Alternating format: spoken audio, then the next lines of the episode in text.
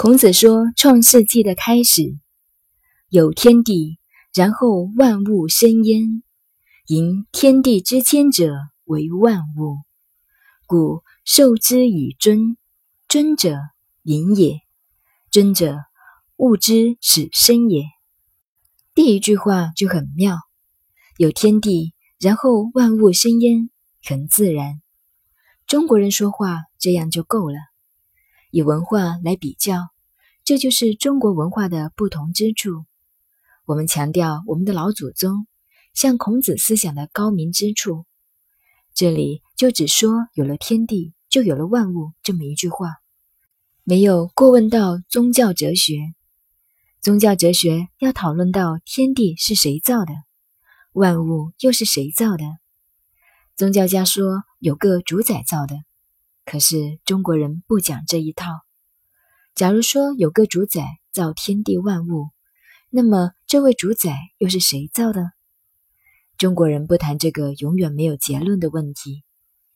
过去人家说中国人没有哲学，实际上不是没有，而是非常高明。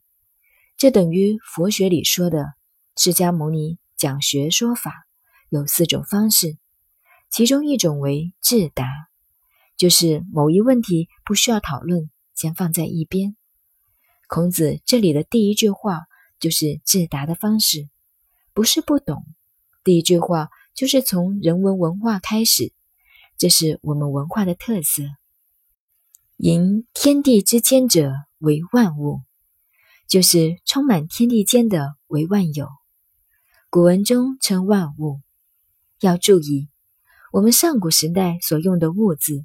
并不是专指现代唯物思想的物，而是有了东西，而东西也是包括心物一元，是抽象的，充满天地之间的，就是万物。这里开始就是乾坤两个卦，乾坤代表了天地，乾坤以后就是尊卦，因为尊的意义就是盈，是充满了。第二个意义。